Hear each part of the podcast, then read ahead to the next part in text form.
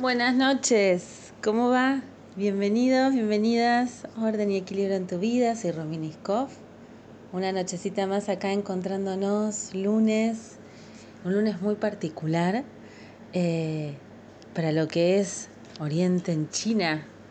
Comenzaron las celebraciones, comenzó el Año Nuevo Chino, ayer, el domingo, así que traigo un poquito de, de datos curiosos hoy de, esto de a ver qué tradiciones hay allá, qué se hace, eh, porque siguen las celebraciones, contarte, bueno, por qué Año Nuevo Chino comienza hoy, eh, luego el 4 de febrero, por qué desde lo astrológico.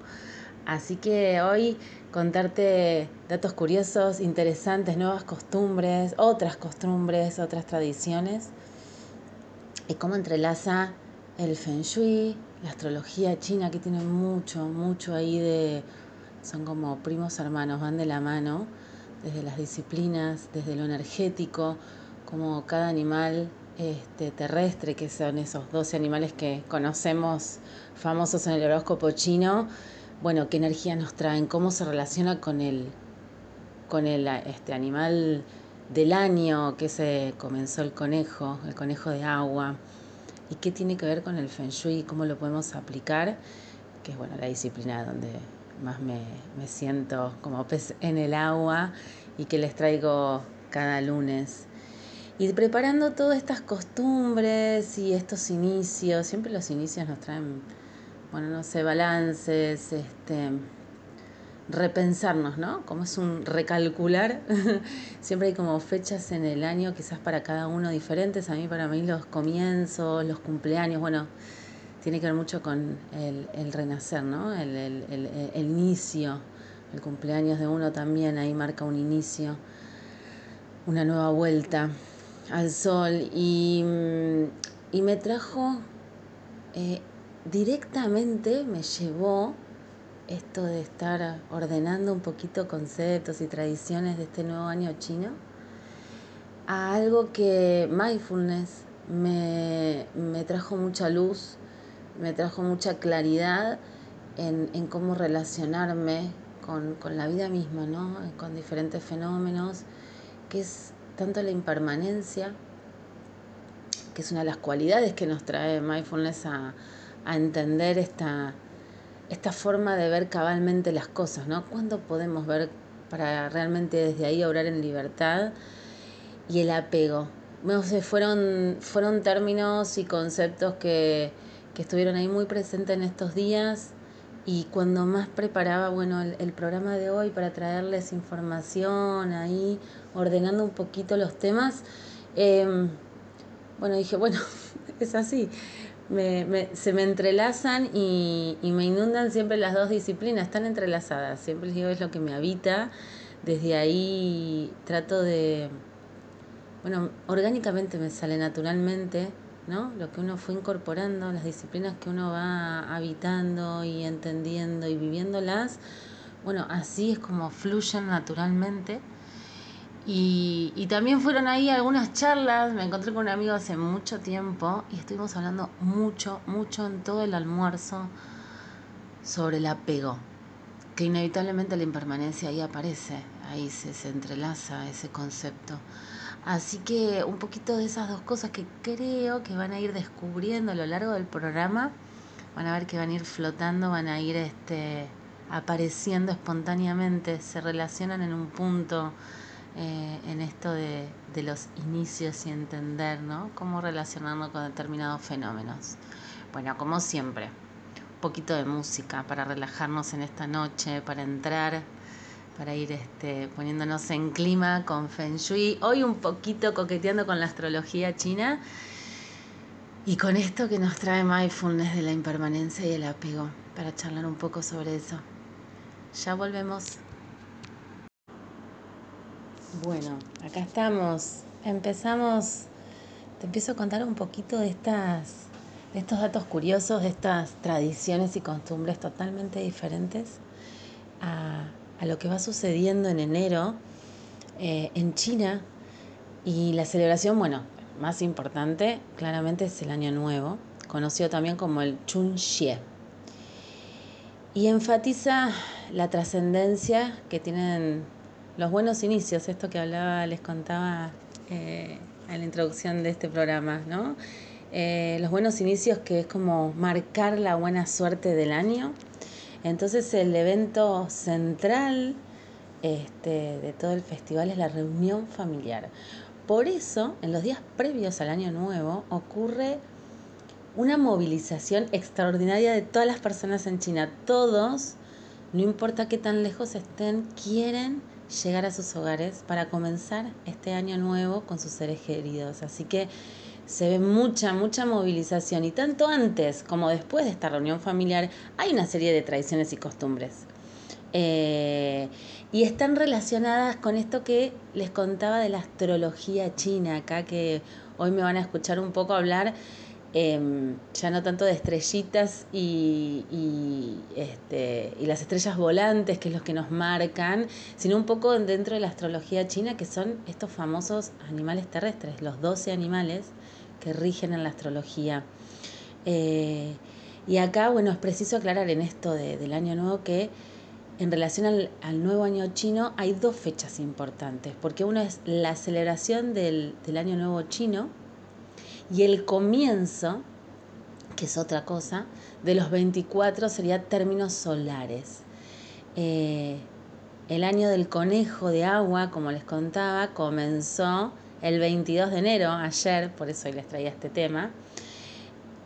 Pero para la astrología china y el feng shui, vale el comienzo de estos 24 términos solares que va a comenzar el 4 de febrero. Entonces, desde el 22 en enero una serie como de preparativos para esto que comenzó ayer domingo 22 de enero, que es un año nuevo lunar, las celebraciones, para llegar, bueno, el año, en el 4 de febrero, ese año nuevo solar, un año astrológico que va a comenzar. Así que en enero hubo, va a haber, hubo ya una serie de, de tradiciones eh, y, de, y de costumbres como determinados días no barrer, determinados días no lavarse el pelo, eh, días de limpieza, días de cocina, de alabanzas a la alimentación, a la abundancia. Eh, la cocina fue un espacio importante en todos estos días para llegar al 22 de enero.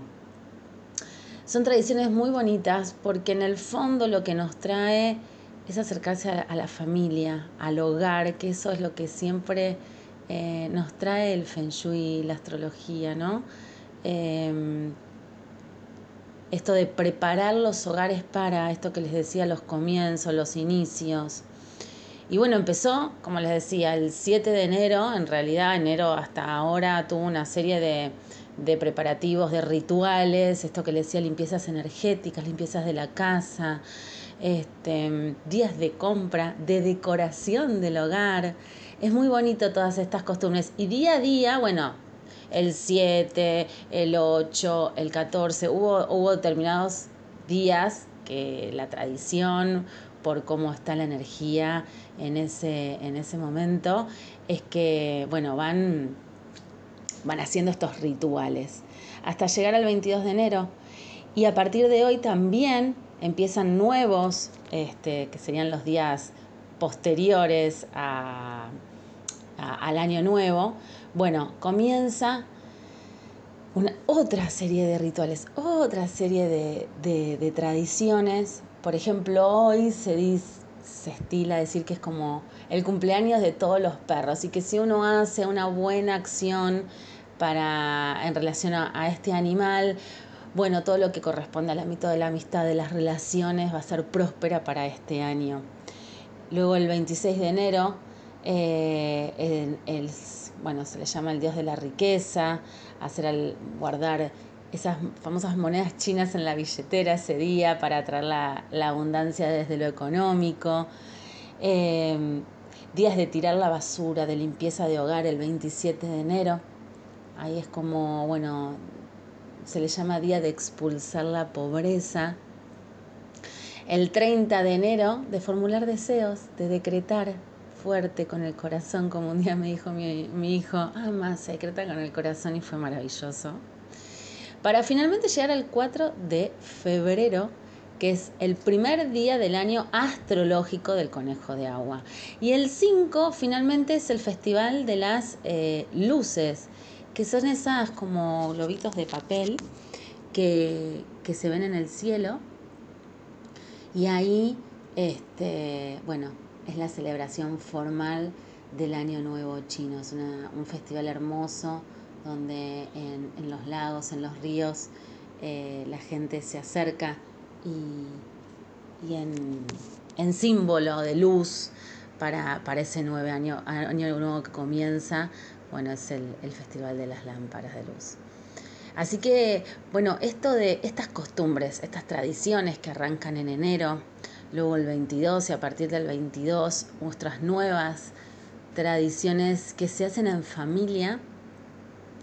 Bueno, acá estamos desde el hemisferio sur compartiendo y, me parecía, bueno, la, la, otra vez también relacionaba con una persona que llegó a la clase de yoga y le preguntó al profe, le dijo, ay, feliz año. No sé hasta cuándo hay que, decía, eh, saludar por, eh, por el año. Bueno, nada, son costumbres, son tradiciones que uno siente que el año no es solo acá, desde el hemisferio sur, que nos regimos del 31, el primero de enero.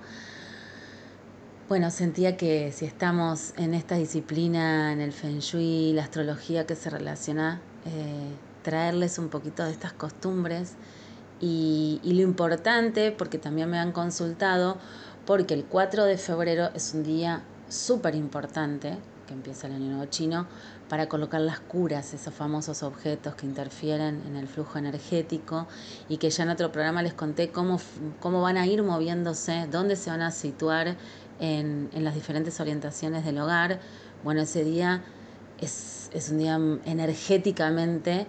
Eh, hermoso como para ir conectar con esa con esos propósitos o por el cual, como les digo siempre, cuando ponen esa cura, conectar el, el por qué lo están haciendo. Bueno, 4 de febrero es súper importante para cambiar, tirar. El otro día también me preguntaron en la semana, eh, ¿cuándo tiro la, la cura de sal? Bueno, se tira y se renueva. También ese día es, es, está, es propicio para que lo hagan para tirar esa cura de sal que estuvo ese año acumulando y absorbiendo toda la, neutralizar esa energía negativa que estaba en esa orientación para realizar una nueva cura de sal e incorporarla este año en el, en el, como les conté, en el noreste. Así que, bueno, en relación a esto, esto que les decía que la astrología entra y se entrelaza con el feng shui, cómo y por qué, bueno, desde lo energético, estos estos animales que conocemos, el conejo, el perro, que cada uno será un animal terrestre según su año de nacimiento. Bueno, no solo el, el año de nacimiento nos va a indicar eh, la energía ¿no? de cómo estamos nosotros en relación al año, al animal terrestre del año, sino también en la fecha, eh, el día, el mes y la hora corresponden y tienen un animal, un animal terrestre con un elemento.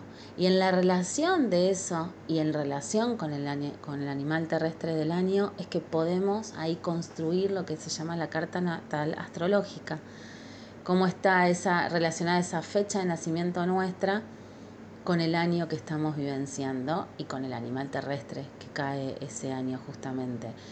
Así que no solo es importante para que sepan construir una carta astrológica qué animal somos, yo soy este cabra, sino que es importante también la hora, que soy conejo justamente, bueno, el mes, el día, también nos trae otra información. ¿Por qué? Así como les conté que cada estrella volante, cada ese numerito que está representado por numerito y elemento, nos trae una energía, bueno, cada se llaman los cuatro pilares esto para armar la carta natal. Y cada pilar, el día, la hora, el mes y el año, es por eso se llaman los cuatro pilares, nos trae un ámbito, digamos, de nuestra vida. Cómo vamos a estar en lo que es el trabajo, eh, en lo social, que el, gobierno, que nos va a gobernar desde las relaciones, Eh, bueno, cada pilar representa un ámbito de nuestra vida. Y es de ahí que una carta natal es imposible o, o cuando escuchen, bueno, sos cabra, entonces este año, bueno, hay una parte que le están informando, un ámbito de la vida, cómo está relacionado por el año, el año de nacimiento eh, en virtud del animal terrestre de ese año. Pero faltan los otros datos, porque falta todavía otros ámbitos de la vida que pueden ser analizados, que es por el día, el mes y la hora. Esto como dato para que sepan cómo se construye una carta natal astrológica de la astrología china, que no solo el año es importante. Y desde lo energético en los hogares, claro, cada, cada animal, este animal, es de estos animales terrestres conocemos popularmente, eh, el mono, la cabra, bueno, este, el conejo, energéticamente por sus características, también están ubicados en orientaciones, ¿sí? Y este año el conejo de agua viene a ubicarse en el este, energéticamente está en el este, tiene toda una explicación que se las voy a contar después de escuchar un poquito de música. Buenas, bueno, para los que se van sumando, les cuento que hoy estamos un poco relacionando esto del un poquitito, coqueteando un poco con la astrología china en lo que va del feng shui y las energías de los espacios, ya que estamos en plenos eh, celebraciones y Año Nuevo Chino en estos días, así que bueno, acá estamos. Y les contaba que bueno, también los animales terrestres le corresponden la ubicación eh, en lo que van las orientaciones del hogar. Y este año, bueno, el conejo eh, es en la orientación, le corresponde la orientación este. Y ahí es donde se le denomina el gran duque porque bueno, es el año, es el año de él. Entonces hay que tener una serie de em, cuidados, si se quiere. Yo les había contado cuando les comenté cómo venían las energías desde las estrellas volantes este año, todo este año, dónde estaban ubicadas. El este, este encontrábamos la estrella 2, que es la, estrella que trae una energía bueno, de, las enfermedades, y para mitigarla podíamos incorporar la cura de metal. Bueno, pero también en el este, este año, es importante, al tener una fuerza energética muy potente este año, porque es lo que les contaba, corresponde al Gran Duque, al conejo en el este, bueno, lo que tenemos que tener en cuenta es que en el este de tu hogar, en principio, en todo este año 2023, no emprendas grandes reformas o remodelaciones, ¿sí?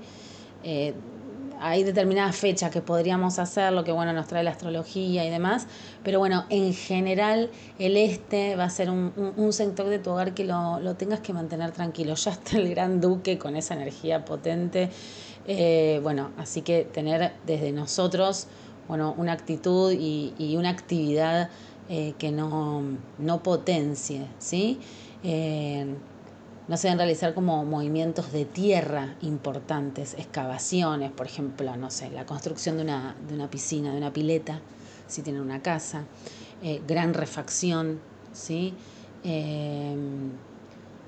en lo que va a nosotros, esto de lo quizás el escritorio y demás, tratar de, de, de evitar permanecer mirando mucho tiempo hacia el este, ¿sí?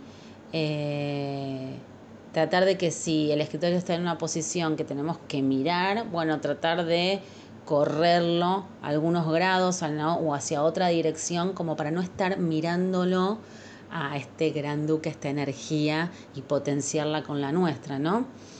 Eh, hay una figura, que bueno, yo la tengo en casa, que se pone, eh, se llama Pillao, eh, y bueno, es como de protección, ¿no? Eh, la imagen, bueno, simboliza al noveno hijo del dragón, eh, bueno, que hay muchísimas historias en la historia china. Y bueno, poner esta imagen es como proteger este sector del hogar de tanta potencia energética que va a tener, ¿sí? Si no es posible, primero hay que, colocar esta figura que la consiguen en el barrio chino, Pillao le dicen, y, la pueden comprar. y la ponen en el este este año. Ahora, si esto no podemos mover el escritorio y seguimos estando hacia, mirando hacia el este, bueno, colocar esta, este símbolo también hace como calmar estas energías tan potentes que nos trae el, el, animal terrestre del año que es el conejo. Así que ahí es donde intersecta un poco esto que les contaba de, de la astrología china con eh, la orientación en definitiva que está. Por eso, bueno, el feng shui y la astrología china en lo que van las energías, en cómo en, en, qué, encontra, qué, qué animal encontramos, el animal terrestre, ¿no? En cada orientación es que vamos a saber qué hacer. Disculpen, en cada, en cada sector de, de, nuestro hogar. Eso es lo importante de, tener este dato digamos, eh, bueno, en esto del este, ¿no? Y así como tenemos el Gran Duque, que es el, este, digamos, eh, este año, todo este año, otra orientación, otro palacio importante a tener en cuenta es el oeste como, como oposición, y que ahí se le llaman, eh, bueno, los tres malignos, digamos, en oposición al Gran Duque. Cuando les conté lo de las estrellas, en el oeste estaba la estrella 6 del liderazgo, ¿sí? Pero al estar esto de em, que, bueno, claramente potenciaba los proyectos, planificar ascensos, pero bueno, los tres malignos nos trae también en el oeste tener determinadas precauciones, ¿sí? Eh, a evitar, a realizar durante el 2023 porque la idea es como no despertar estas energías, entre comillas, malignas, con ruidos, con exceso de movimientos, con martillazos. Eh, esto también es, está representado en, grandes reformas o remodelaciones. El otro vieron que eran como excavaciones, remover tierra, construcción de, piscina, eh, por ahí eh, cambio de, de, lo que era el ambiente. Bueno, acá en realidad como son, la idea es no despertarlo, bueno, como la metáfora son despertar, uno despierta con ruidos, bueno, esto de reformas y remodelaciones, tratar de, evitar em, como movimientos em, en la casa que representen esto, importantes refacciones. Y como el otro, eh, en el Gran Duque intentábamos no mirarlo, ¿no? no observarlo. Bueno, acá esta tarde no, no permanecer mucho tiempo a espaldas del oeste, ¿sí? Con lo cual, em, bueno, claramente, nuevamente, si es imposible porque, por ejemplo, estamos en un escritorio y queda el oeste, también hay unas, unas figuras que son el Kinri y Chinli, que, bueno, son, son, se tratan de animales fantásticos, ¿no? De, con cuerpo de, de, caballo, escamas y cabeza de dragón. Y también lo pueden comprar en el, en el barrio chino. Ahí está lleno de todas las figuras de la mitología china. Y bueno, colocarlos mirando hacia el oeste también es que protegen a estos tres malignos. Evitamos este, molestarlos, entre comillas, despertarlos a esta energía que bueno, también nos, nos puede llegar a traer este, inconvenientes. Así que bueno, esto era un poquito contarles cómo se relacionaban desde lo energético, esto de las orientaciones, lo energético y la astrología china, estos animales terrestres, cómo van a ubicar, también están ubicados y se relacionan energéticamente con las, las orientaciones en tu hogar. Y bueno, ¿y qué podemos hacer? Uno no mirarlos, otro no estar de espalda, el gran duque, las tres, este, los tres malignos. Eh, y evitar esto de las grandes excavaciones, remodelaciones, ruidos, un poquito que estas dos orientaciones que les traigo más importantes, que es el, Gran Duque y los tres malignos, bueno, respetarlos ahí y, y tener cuidado, por lo menos en este 2023 año del conejo de agua. Bueno, escuchamos un poco más de música y seguimos. Bueno, ¿y por qué te contaba al principio del programa? Se, se me vino esto de eh, al organizar esto de los inicios en el año nuevo, desde lo energético y la astrología y el feng shui, se me vinieron, se me entrelazaban y se me cruzaban en la cabeza estos conceptos de impermanencia y apego, porque también estuve como desde lo personal, desde charlas que les contaba al principio con un amigo donde estuvimos todo un almuerzo hablando sobre el apego y, y cómo a veces no lo tenemos tan en cuenta, no nos damos cuenta en nuestras acciones, en nuestra forma de relacionarnos y la impermanencia, ¿no? Que todo eso a mí me lo trajo mucho la disciplina de mindfulness, esta, esta disciplina donde trae esto, nuevamente se los recuerdo, ver cabalmente las cosas, meditación, este, vipassana, ¿no? Cuando vemos cabalmente las cosas. Y ahí está intrínsecamente el concepto de la impermanencia. Entender que todo es un ciclo, por eso les decía que se me vino esto de los ciclos, el inicio, como desde la naturaleza, desde lo orgánico nosotros, las estaciones, las emociones, los pensamientos, todo nos trae la impermanencia. No hay nada, no, no puede haber nada estático, no hay nada estático, ¿no? Y en la charla con mi amigo me trajo mucho esto que hablábamos del apego, el recordar, ¿no? Como eran en otras épocas determinadas cuestiones, desde las relaciones personales, amorosas. Y hablábamos y discutíamos eh, esto de ¿Por qué? ¿Por qué la impermanencia? Porque debe, se debe cambiar, ¿no? Se debe modificar. Y ahí es donde yo desde la escucha le digo, es que no se debe, es inevitable. No hay nada estático, nosotros no somos los mismos que ayer, inmediatamente de la semana pasada. Hay algo que sucedió, que fue la vivencia misma, donde transformamos, donde hay algo que se modificó. Y eso es inevitable no, no sé, no es que se debe cambiar, ¿no? Como la vida misma que va pasando.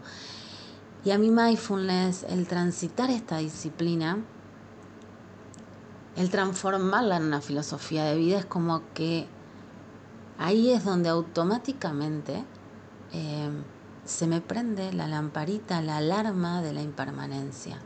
Entender que lo que estamos viviendo no es eterno, que todo desde las sensaciones, los pensamientos y las emociones son impermanentes, inevitablemente viene el apego, ¿no?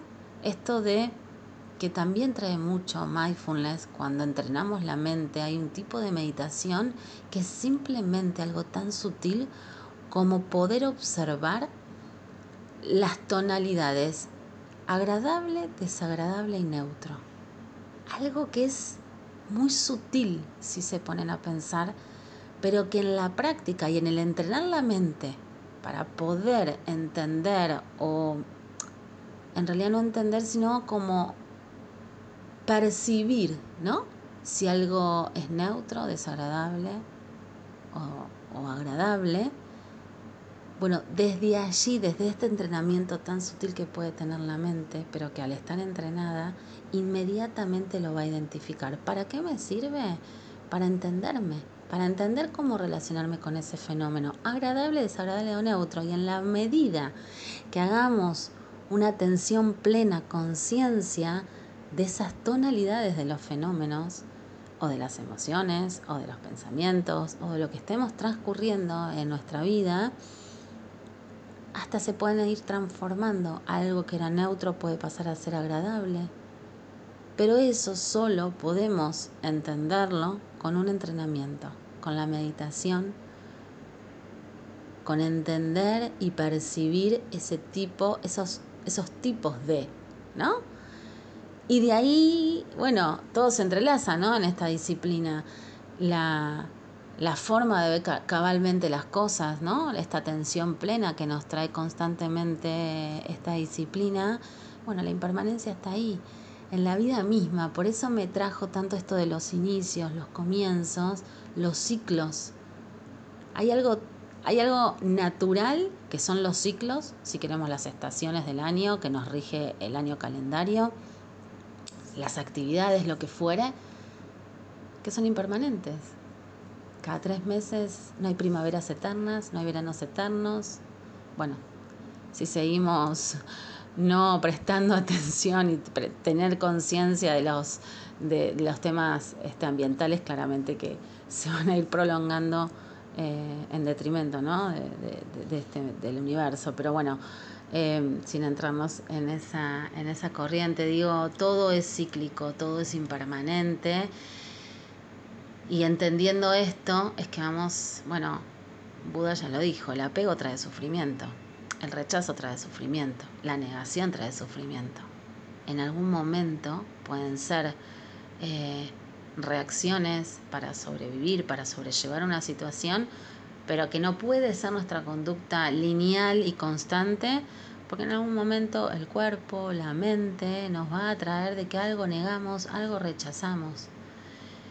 Entonces, viendo cabalmente que esa sutileza que les traiga, traía hoy de esto de eh, descifrar, sentir esto agradable, desagradable o neutro, bueno, ahí va a estar el entender cuándo estamos provocando el sufrimiento.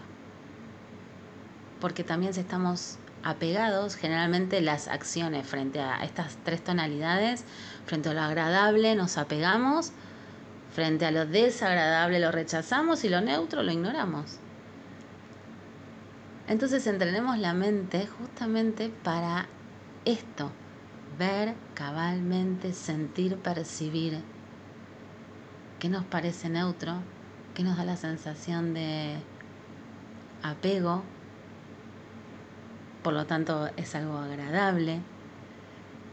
Bueno, es infinito y podemos estar hablando muchísimo tiempo sobre esto porque no nos damos cuenta cómo al entrenar la mente frente a estas tonalidades y frente a estas reacciones de la mente, ¿no? Automáticas que tenemos, ahí vamos a, a descubrir la sutileza de cuando aparece el sufrimiento.